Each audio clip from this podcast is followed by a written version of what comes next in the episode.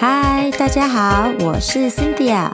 你现在正在收听 This shit is bananas。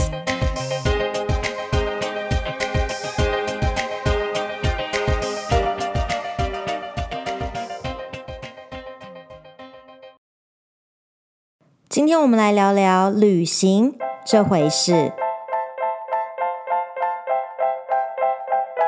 今天我想要借这个机会啊，跟大家分享一个我差不多两年前接触到的一个可以用来旅游的平台。我觉得它是一个很棒的资源，可以提供大家参考看看。我个人一直是很喜欢旅行的一个人，我觉得经济上啊和身体状况都有能力可以旅游，是很幸福的一件事情。我认识的人里面啊。几乎没有听过一个人是不 enjoy 旅行的耶。可能喜欢去的地方不一样，城市啊、国家、旅游的方式跟形态也有可能不一样。喜欢看的东西啊、玩的东西啊，基本上就是看个人兴趣嘛。但是在呃能力允许的情况下，有机会都是希望能够多到处看看、到处走走的。哎，世界那么大。我真的不太了解为什么有些人啊，在负担得起的情况下，完全没有想要多看看自己居住的城市啊、国家之外的地方的那种好奇心和欲望。诶，虽然关于旅游方面的资讯很容易得到，但是光是看照片、影片、文章介绍啊，跟那种自己本身到了现场，在那个地方的体验，真的是会不一样。我相信很多人都有过这种经验。不管你看过再多的报道介绍，当你真的到了那个地方的时候，在现场的那种感受跟看到的场景，是很难用文字去形容的。每次在旅行的过程中碰到这种 moment，心里就会想：工作赚钱让我有能力做这件事，哎，辛苦都值得了。OK，所以是想要跟大家分享一个什么样的平台呢？这个平台叫做 Workaway，呃，一个字 W O R K A W A Y。基本上它就是以打工换宿的概念，让你有机会到世界各地去旅行。以前听到打工换宿就觉得好心酸哦，因为刻板印象就是只有为了要省旅费才会去做那种事情啊。其实真的是还蛮势利的一种想法，不过还有一个很主要的原因啦，因为大家上班都很辛苦啊，终于有机会可以放假出国玩的时候，哪有人会想要还要去去帮人家做事情，对不对？就是希望能够好好的放松啊，享受那个假期。但是当我自己尝试用这种方式旅游之后啊，真的是改变了我对打工换宿的想法，诶。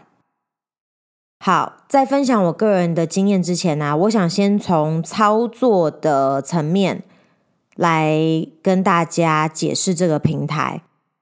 基本上所有的资讯啊，在这个 website 上面都是公开的，不需要注册成为会员才能够看到这些资料。这些资料包括使用者的经验分享，正负面的评语都看得到，不会因为留言的内容是比较偏于负面的。比如说，对于住宿的环境不满意，或者是觉得工作内容跟网站上描写的不太符合，不会因为这样子就被 block 掉。你可以看到在哪些国家有工作机会，工作性质有些什么。哦，那个种类超多的，我跟你讲，有的啊，真的是你觉得念起来都觉得怎么可能？This is like too good to be true。因为有些工作机会真的超酷的耶。你根本就不会 care，没有拿薪水在做这件事，再加上住宿又是免费的，换宿的基本条件就是一天工作了大概四到六个小时吧，每个 host 的要求会不一样啦，但大部分都是半天，然后每个礼拜有两天的休息时间，那没有工作的时间就是你的自由时间呐、啊，so it's a really good deal。另外的资讯呢，还包括每个 host。他回复你问题的速度，然后对于他们在找哪一种类型的 volunteer 很详细的描述，在那边换宿需要做一些什么样的工作，可以沟通的语言，有的时候不只是只有英文能够通，看你是去哪个国家嘛。住宿的环境啊，有没有供餐啊？一天供几餐？呃，一个礼拜的工作时数、现场环境的照片等等。有些 host 还会推荐你在你的 free time 可以用什么方式，比如说是脚踏车啊，或者租车啊，甚至他们有交通工具可以借给你使用，去他们附近的景点去玩啊，去看啊，去走走。刚刚提到的这些是任何人只要上这个网站都看得到的资讯，但是如果想要跟 host 联络有互动的话呢，那就要变成 member 才可以，所以不用急。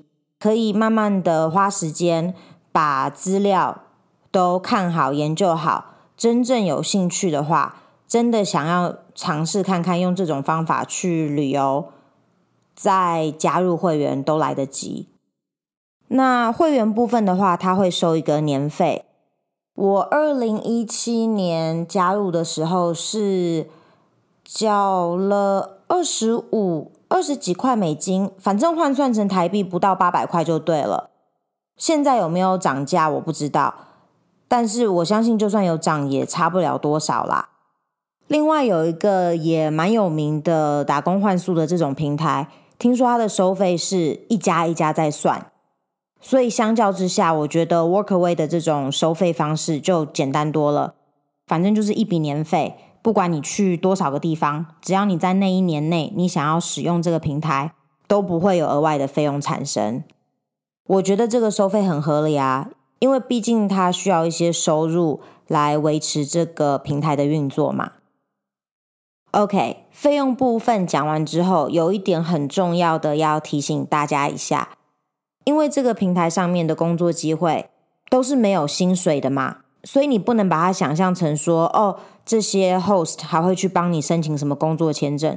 不是哦，不是哦，你就是以一般观光客 tourist 的身份在做这件事情。但是不用担心哦，你不要以为自己这样就变成非法劳工喽，因为做这些事情是没有在领薪水的嘛，所以不会是劳工的身份。不过有些 host 比较贴心，还是会提醒你入境的时候。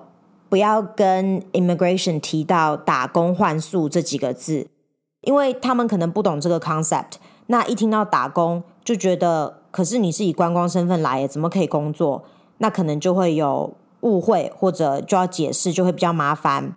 那实际上你的确是在旅游啊，只是说在旅游的过程中，你用这种方式来换取一个住宿的地方嘛。是互相互惠的啦，这样讲好了，没有金钱上的往来。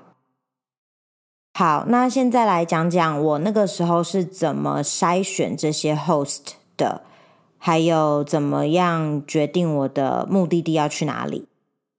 第一步骤就是要搞清楚台湾护照啊，去哪些国家旅游是免签的，呃，然后免签的状态下呢是几天一。般来说啦，我看了那么多的 host，我那时候在做 research 的时候，很多都是要求你基本上能够待起码两个礼拜，因为对他来讲，他才不会说花时间去教你怎么做，然后诶，你做没几天拍拍屁股就走了，然后他又要再教新的人，其实对他们来讲也是一个负担，也很累。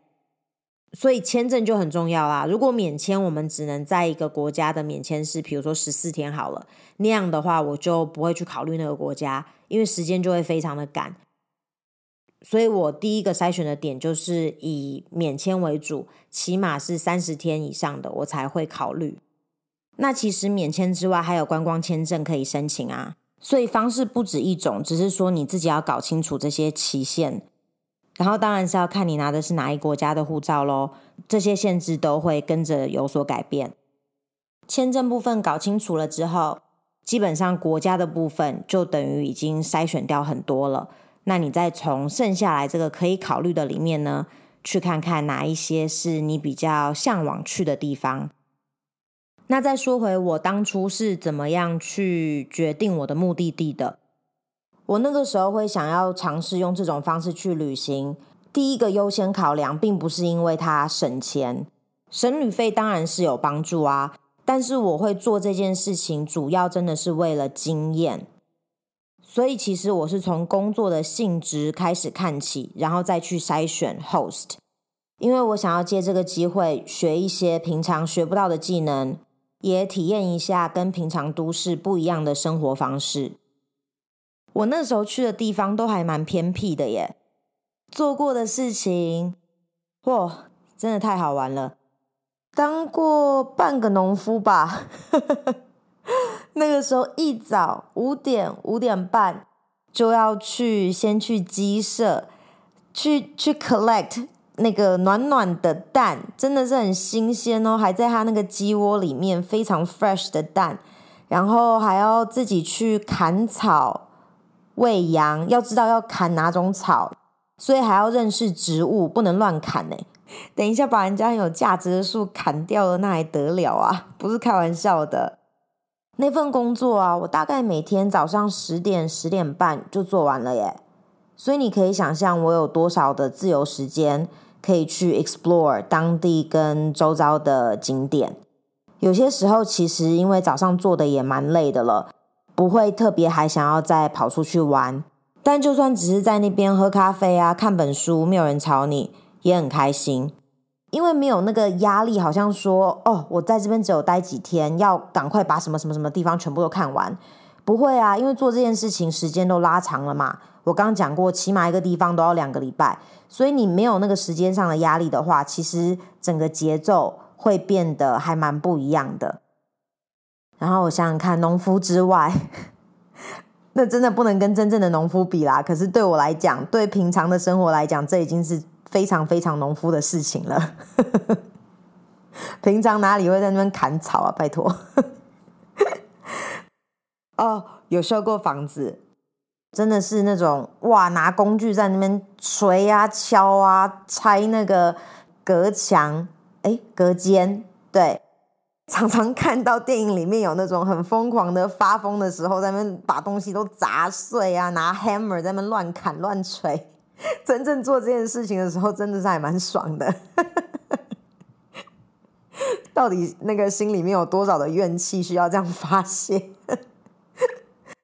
然后还有帮一对老夫妻，他们国外很多都是在自己的后院会有一个小小的那种木屋，呃，可能是做他们的工作室啊，或者是用来摆一些工具啊、储藏室都有可能。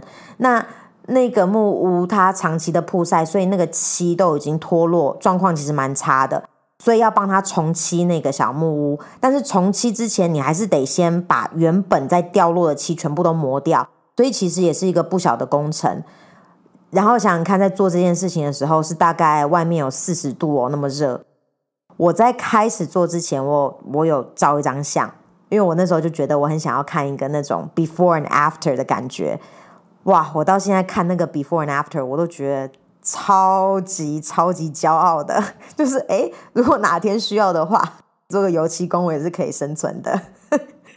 但是我自己很骄傲，对不对？我那时候给我爸看的时候，他整个就是觉得你这就是非法劳工，不是吗？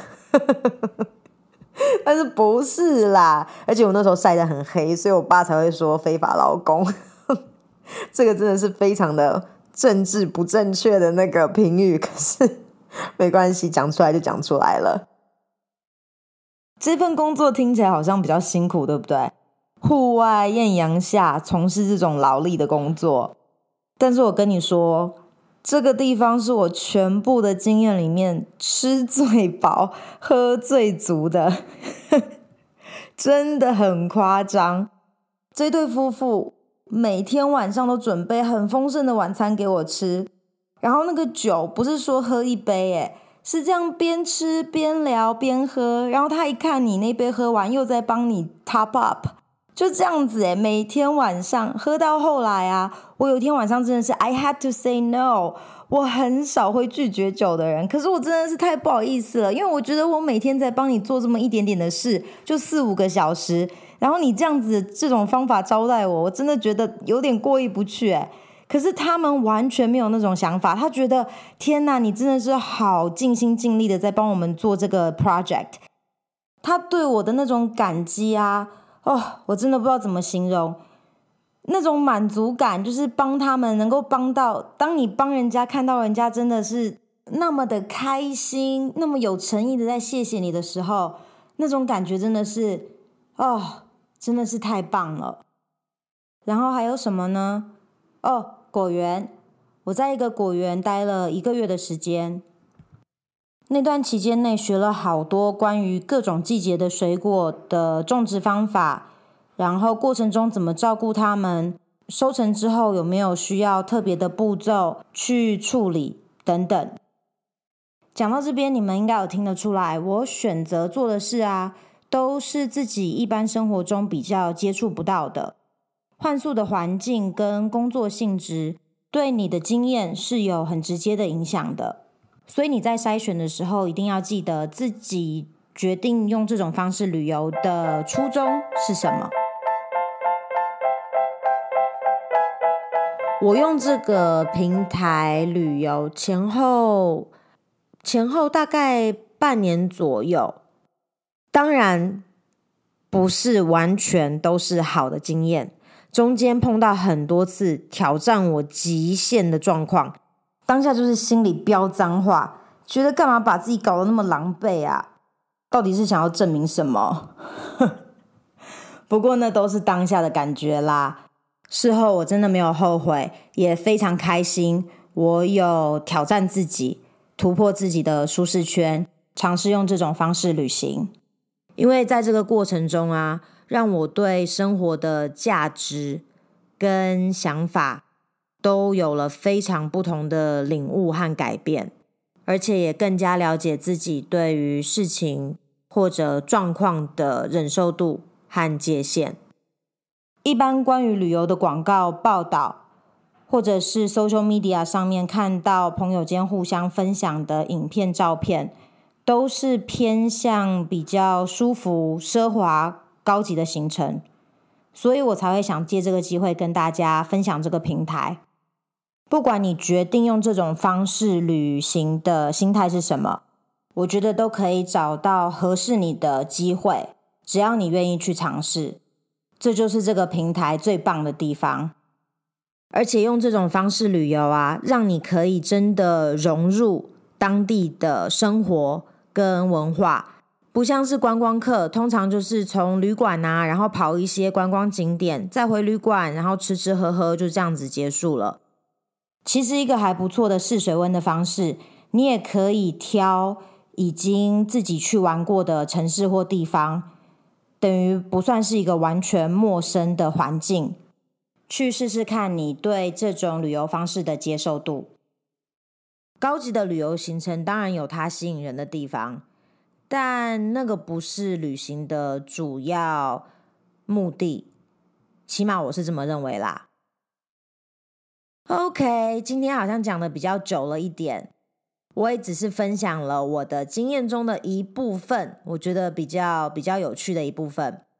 如果你本来就知道这个平台啊，有在想说要试试看的话，我真的非常的鼓励你，Go ahead and give it a try。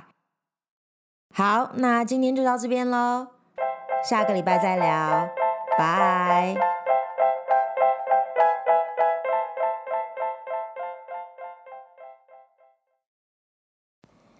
This shit is bananas is brought to you by me, me, me, me, me, me, me, me.